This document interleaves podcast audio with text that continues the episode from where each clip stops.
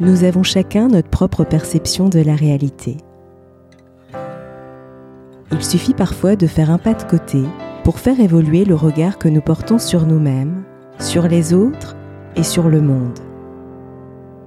C'est ce qui m'a conduit à créer le podcast Il y avait une fois. Je suis Sophie et je partage avec vous mes découvertes et mes rencontres pour mieux vous connaître, mieux vous comprendre et questionner votre point de vue.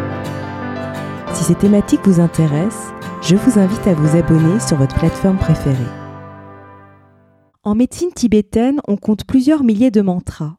Ils peuvent apporter de nombreux bienfaits physiques et spirituels dans de nombreux domaines de vie de notre quotidien. Pour en parler, j'ai le plaisir de recevoir Davina Delors, devenue nonne bouddhiste à la suite d'une rencontre avec le Dalai Lama en 2003 dans des études approfondies du bouddhisme tibétain.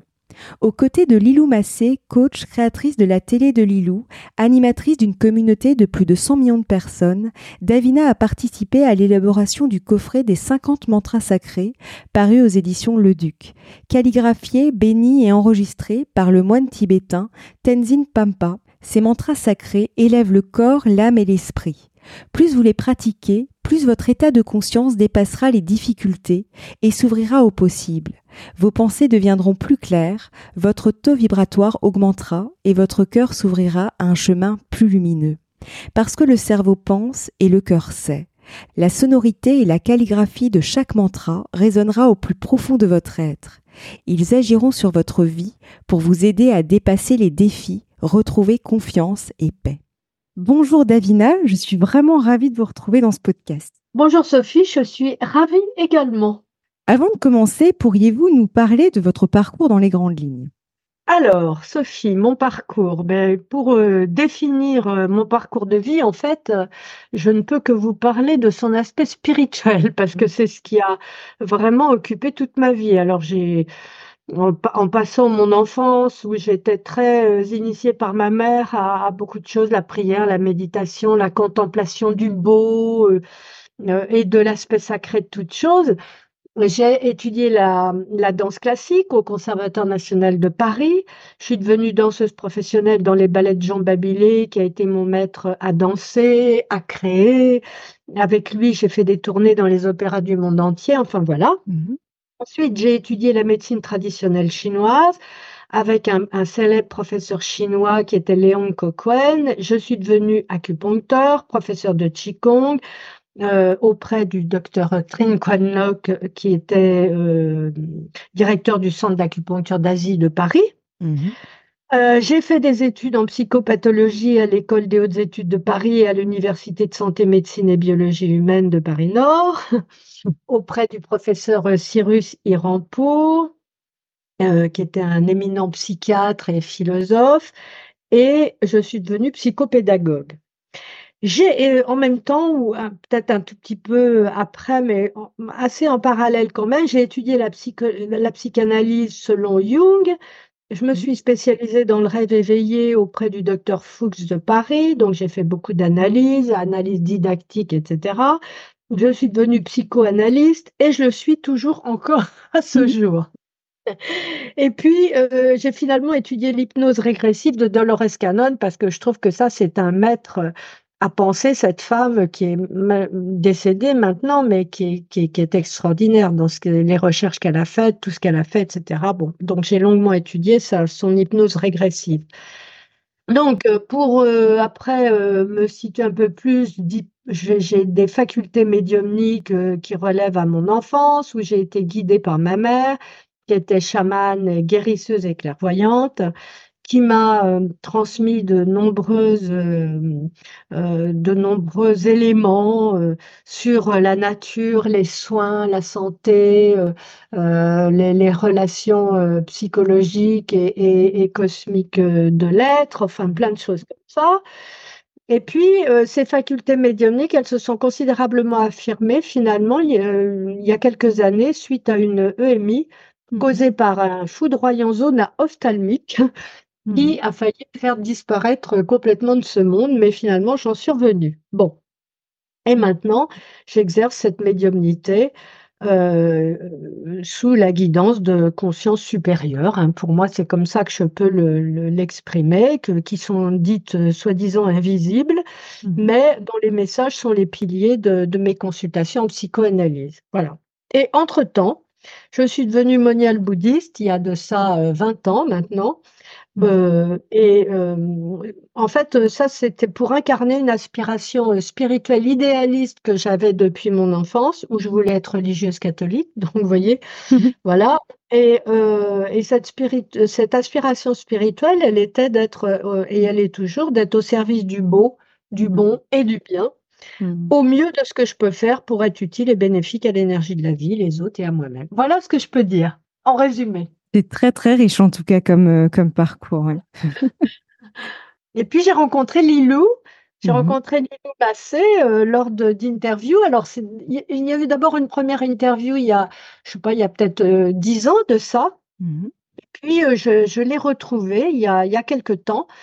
Avec elle et sous son, son son souhait, on a conçu un concept télévisuel appelé Les Dimanches de Lilou et Davina, qui ont Mhm. été diffusés sur sa chaîne pendant une année l'année dernière, qui ont remporté un, un très, très beau succès. Et puis Lilou a eu l'idée de produire un coffret de cartes dans lesquelles figureraient les mantras tibétains. Alors elle m'a demandé si, euh, si j'étais euh, d'accord pour pouvoir travailler avec elle sur cette idée. J'ai trouvé que l'idée était merveilleuse. J'aurais bien aimé l'avoir eue d'ailleurs, Mhm. mais, mais c'est elle qui l'a eue. Et, et on a travaillé sur ce concept avec donc la collaboration d'un de mes amis qui est en fait un frère, un- un frère moine Mhm. tibétain, qui est donc Tenzin Pempa, qui est spécialiste en art sacré du bouddhisme tibétain, euh, sur les, vous savez, la construction des mandalas de sable, les calligraphies, euh, voilà. Mhm. Et ce coffret de mantras, euh, voilà, a, vu le jour. On a, on s'est efforcé de le rendre euh, accessible à tout public, bien sûr, à comprendre, parce que si il relève de tous ces enseignements euh, de tradition tibétaine qui sont très complexes finalement quand on n'a pas des, des traductions ou quand on a, on est très novice dans cette étude-là. Donc euh, on s'est efforcé de les rendre euh, accessibles de manière à ce que justement chacun puisse en ressentir les effets parce que ce sont des, des- les mantras sont des éléments extrêmement puissants. Et justement, qu'est-ce qu'un mantra sacré?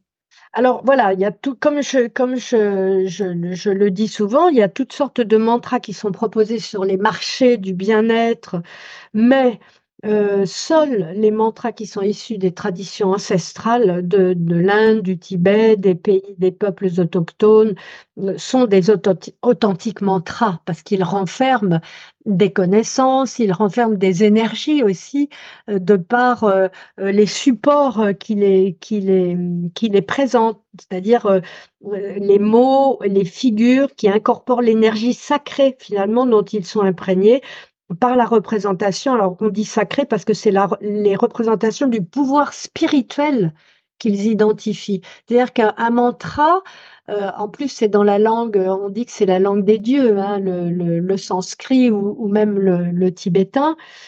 Euh, parce que c'est parce que ces, mots ou ces figures, ces, ces syllabes, euh, vous voyez, qui sont calligraphiées, ce sont des syllabes sacrées parce que elles identifient une énergie qui est apparentée à soit un Bouddha ou, ou un Dieu ou, ou en, euh, un élément euh, supérieur euh, divin, quoi, Mhm.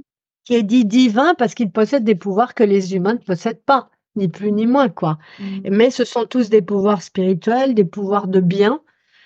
Donc, euh, ils ne peuvent être utilisés de toute façon que pour le bien et, et sinon ils ne fonctionnent pas de toute façon. Quand vous avez une carte de ces mantras sacrés, vous avez sa calligraphie, c'est-à-dire son dessin, Oui.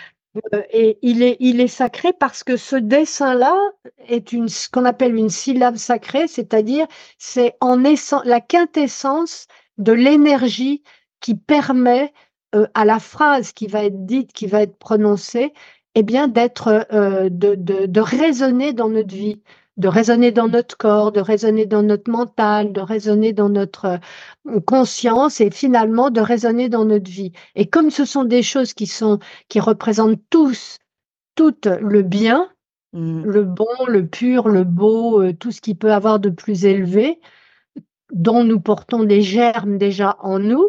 Donc, mmh. ça rentre en résonance avec ces germes-là et ça, ça prend une, amplitude qui euh, produit dans notre vie bien une énergie bénéfique. Voilà ce que je peux vous dire. et y a-t-il justement une signification spécifique derrière chaque mantra? Alors, il y a une signification spécifique. Après, ces, ces, significations, elles relèvent de l'étude. Par exemple, là, dans, le, euh, euh, dans les mantras euh, sacrés tibétains, ça relève du bouddhisme tibétain. Alors, le bouddhisme tibétain, vous le savez sûrement, ça n'est pas une religion. Mmh en tout cas, pour le commun des gens, ça n'est pas une religion, ça n'est pas, il n'y a pas de dogme, mais ça relève quand même de euh, ce qu'a initié un personnage qui a représenté un élément sacré dans la vie euh, humaine, qui est donc le Bouddha, mmh. qui, était un homme comme n'importe qui, hein, et qui, par sa vie, a illustré donc une, une sorte de progression spirituelle qui l'a amené à ce qu'on appelle l'éveil, l'éveil de conscience, c'est-à-dire à se débarrasser de tout ce qui en lui euh, mettait des, des, perturbations, donc semait des obstacles et donc des euh, causes de souffrance dans la vie. Mmh. Alors, si vous voulez, euh, le, le, mantra, il porte tout ça en lui. Et il est il, le, la, la, syllabe que vous voyez, le dessin que vous voyez, qui est donc la syllabe sacrée qui incarne cette énergie-là de pouvoir, elle, elle, appartient à une représentation qui, euh, dans, son, dans son origine visuelle, est un Bouddha.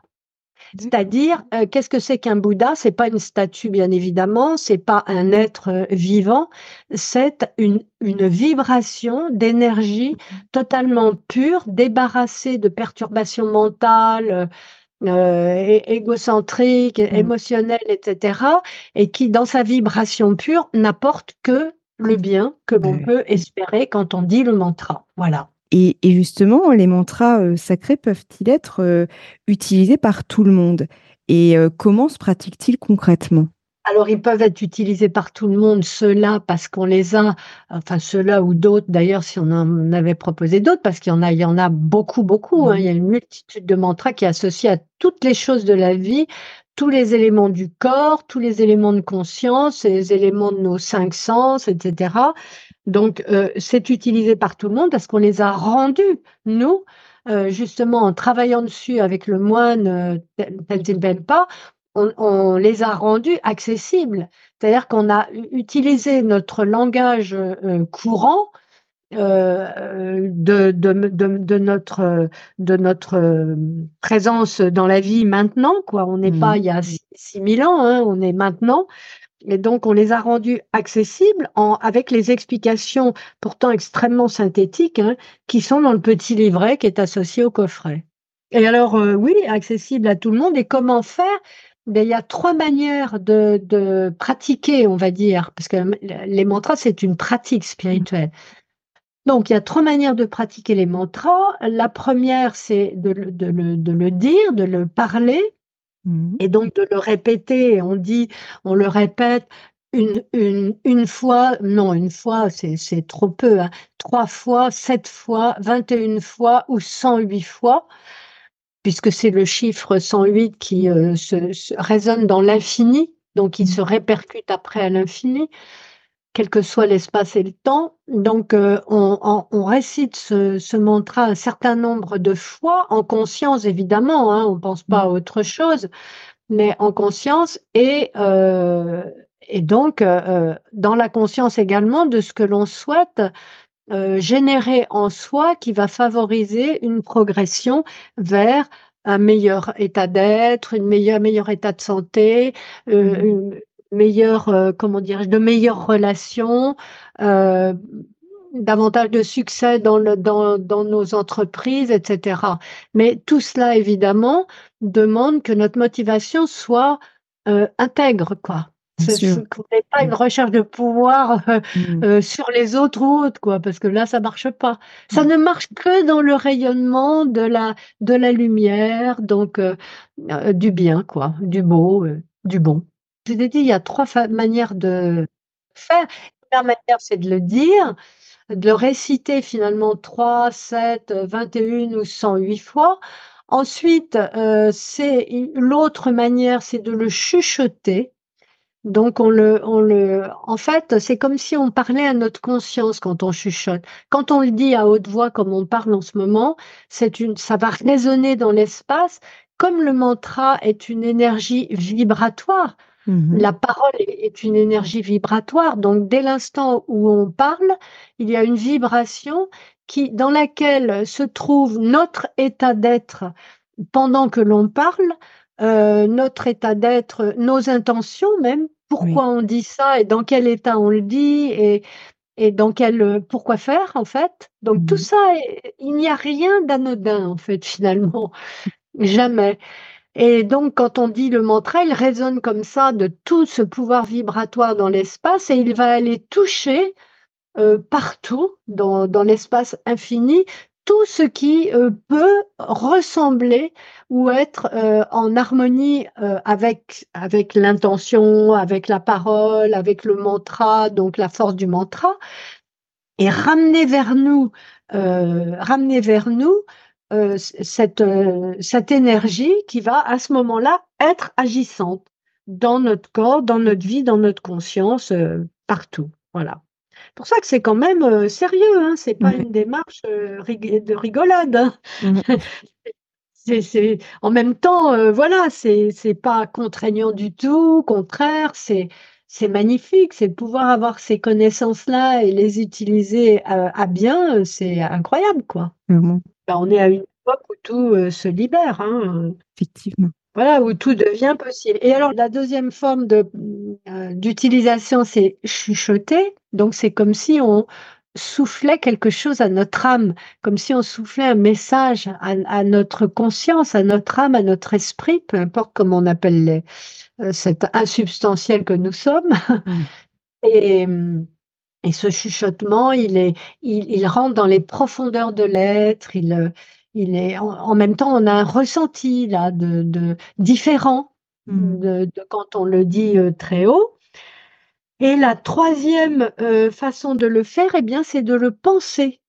Donc, c'est de le méditer quelque part, c'est de le penser, de d'être concentré en le répétant à l'intérieur de soi, dans le silence de soi. Donc, dans le silence de soi, résonne ce mantra qui prend une amplitude tout à fait particulière et qui apporte à chacun euh, une, une impression particulière également.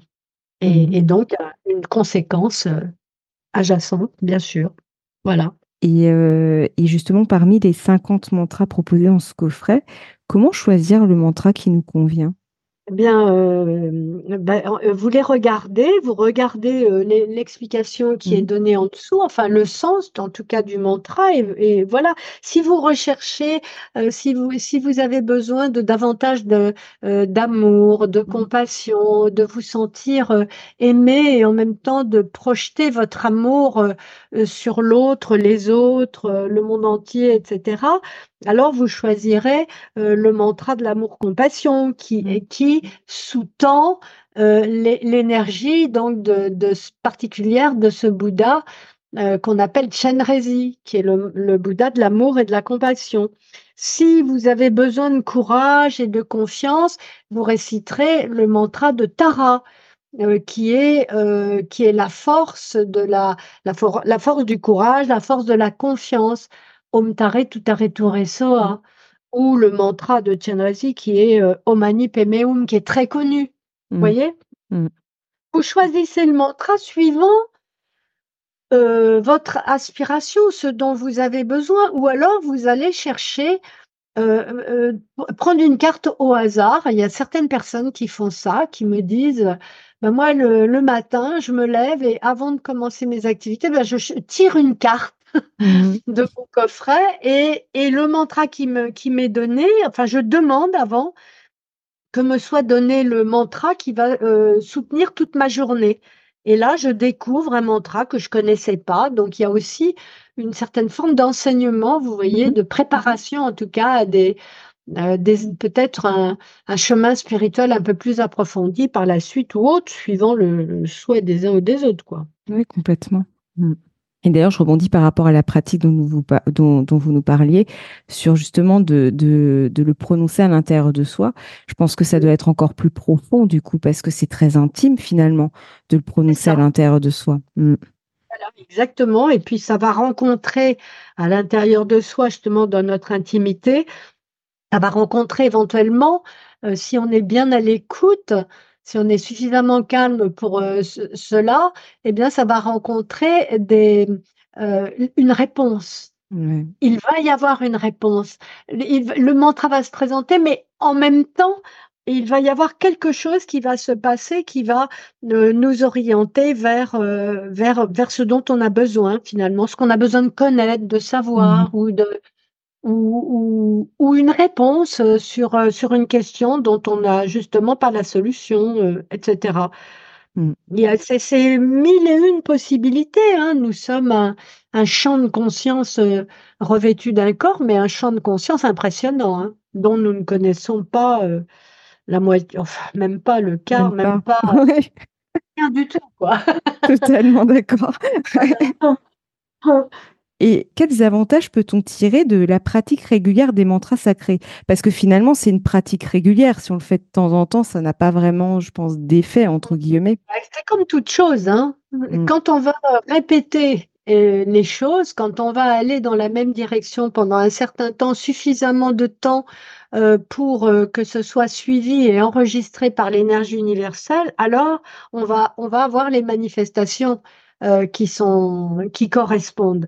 Donc ces mantras, ils possèdent de multiples propriétés qui peuvent se décliner à l'infini. Hein. Hmm. Ils peuvent soigner, ils peuvent purifier, ils protègent, ils donnent de la force, du courage, ils apportent la paix, l'ordre, le calme, ils stimulent la joie euh, et toute la, toutes les qualités finalement qui rendent la vie heureuse. Hmm. C'est en ça, hein. nous on l'a fait pour ça. Hein. Euh, on n'a pas fait pour produire un coffret de cartes supplémentaires, hein, parce qu'il en existe déjà tellement. Et euh, voilà, on l'a fait pour que ça soit vraiment, vraiment utile. Et on sait, en tout cas, nous, euh, Tenzin Pempa et moi, qui, voilà, qui sommes complètement investis dans ces, sciences spirituelles-là, eh bien, on sait très, très bien le pouvoir, la force que ça a et, à quel point ça peut changer même beaucoup de choses dans notre vie et le changer en bien. Mmh. Évidemment, hein, parce qu'on est dans le bien, on n'est pas dans autre chose. On n'est pas dans le pouvoir pour que ça rapporte ceci ou cela de matériel. Hein, on est dans le spirituel là. Et c'est vrai que c'est ce que vous disiez en début d'interview, mais c'est vraiment le prononcer en conscience. Et c'est vraiment ce côté juste, en fait, à l'intérieur de soi.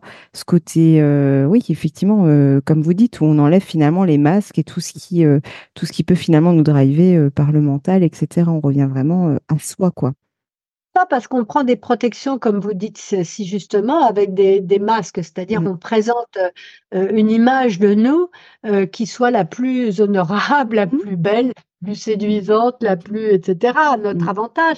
Mais en fait, euh, il faut savoir que nous sommes une boule d'ondes Mmh. et que ces ondes, nous les émettons en permanence et que euh, par le biais de ce qu'on appelle l'aura, c'est-à-dire ce mmh. champ euh, de diffusion euh, magnétique et, au-delà d'ailleurs qui entoure notre, notre corps, les autres entendent, ressentent et vibrent aussi, ressentent les vibrations de ce que nous sommes véritablement. Hein. Mmh. D'où les sympathies, les antipathies, d'où euh, euh, ressentir quelque chose qui convient pas ou qui convient justement très bien, etc. Donc, mmh. euh, c'est oui, c'est vraiment extrêmement étendu le, les manifestations de, ces mantras. Pour autant, ce ne mmh. sont pas des faiseurs de miracles. Parce que ces mantras, parce que c'est ça hein, qui, que moi j'aime bien enfin, souligner de manière à ce que les gens ne pensent pas qu'on soit là euh, à, vanter un truc euh, miraculeux mmh. subitement qui tombe du ciel. Non, parce que ces mantras, ils ont besoin d'être activés par notre état d'être qui doit être en correspondance avec la motivation qui nous fait réciter mmh. le mantra. Hein. C'est comme une sorte d'engagement envers soi-même Mmh. à avancer en regardant dans la même direction que le résultat que l'on souhaite. Mmh. Voilà. Donc, quand on utilise un mantra en le récitant fréquemment, bah, il faut avoir la foi en la dimension sacrée du mantra. Et si on a la fois la dimension sacrée du mantra, eh bien justement, ça nous révèle notre propre dimension sacrée. Et là, on ouvre un territoire euh, méconnu et peu fréquenté, euh, parce que voilà, la, la, vie matérielle fait que la plupart des gens s'intéressent pas à ça, mmh mais c'est en notre, notre propre divinité, notre propre pouvoir sacré, notre dimension sacrée. Et là, euh, ben voilà, on, euh, un, une, simple, une simple curiosité finalement à, tirer une carte euh, du jeu des mantras peut mmh. nous amener, peut amener chacun à une, une révélation de, de ce qu'il est véritablement au-delà de tous les masques. Ouais. Et, d'ailleurs, je, me demandais par rapport à ce que vous disiez, est-ce que finalement on peut prononcer les pratiquer certains mantras sur plusieurs jours, plusieurs semaines, ou euh, ça dépend En fait, c'est vraiment une question d'écoute de soi finalement. C'est ça. En fait, euh, et ça c'est comme le, vrai principe spirituel, un vrai chemin mmh. spirituel, il est montré, mais il n'est jamais, euh, comment dirais-je, il n'est jamais poussé, il n'est jamais, il, il est proposé il est proposé et après, c'est de l'ordre du choix de chacun. Mmh. S'il n'y a pas un engagement personnel et que simplement on fait les choses parce qu'on est euh, sous l'emprise d'une mmh. stimulation quelconque, quoi. Mmh. Quelqu'un arrive à vous persuader que euh, ce qui se passe en général dans les chemins spirituels, hein, euh, les religions et tout, de pouvoir que les gens prennent sur les autres. Et alors, c'est pour ça que ça ne marche pas. Mmh. Ça marche pas parce que c'est pas, ça marche pas avec les lois de la vie naturelle. Mmh. La, loi naturelle de la vie, elle, elle veut que euh, euh, nous, en tant qu'êtres incarnés, nous incarnons une individualité, cette fois-ci dans cette vie, mmh. et que cette individualité, pour pouvoir progresser, aller vers le meilleur et le mieux de ce qu'elle est, eh bien, elle doit choisir par elle-même et elle doit faire les efforts elle-même, elle doit s'engager elle-même, mais jamais sous pression, jamais sous emprise et jamais. Euh, personne ne doit diriger personne, quoi. Donc, il faut bien savoir que voilà, le mantra, c'est un, élément comme ça qui est euh, qui est comme un guide, mmh. mais c'est pas le guide qui va faire le travail que l'on a à faire. Mmh. Voilà, c'est toujours notre responsabilité à nous. C'est important de le rappeler, effectivement. Et quel serait votre mot de la fin pour clôturer notre échange? Ben moi, vous savez, je suis toujours dans le dans la le remerciement. Moi, en fait, je passe mon temps. D'abord, j'ai appris ça toute petite avec ma mère, mmh. euh, qui, qui m'enseignait ça et qui me disait, tu sais, euh, tu dois plus tu éprouves de gratitude, plus tu ouvres les vannes de l'énergie universelle de mmh. bien.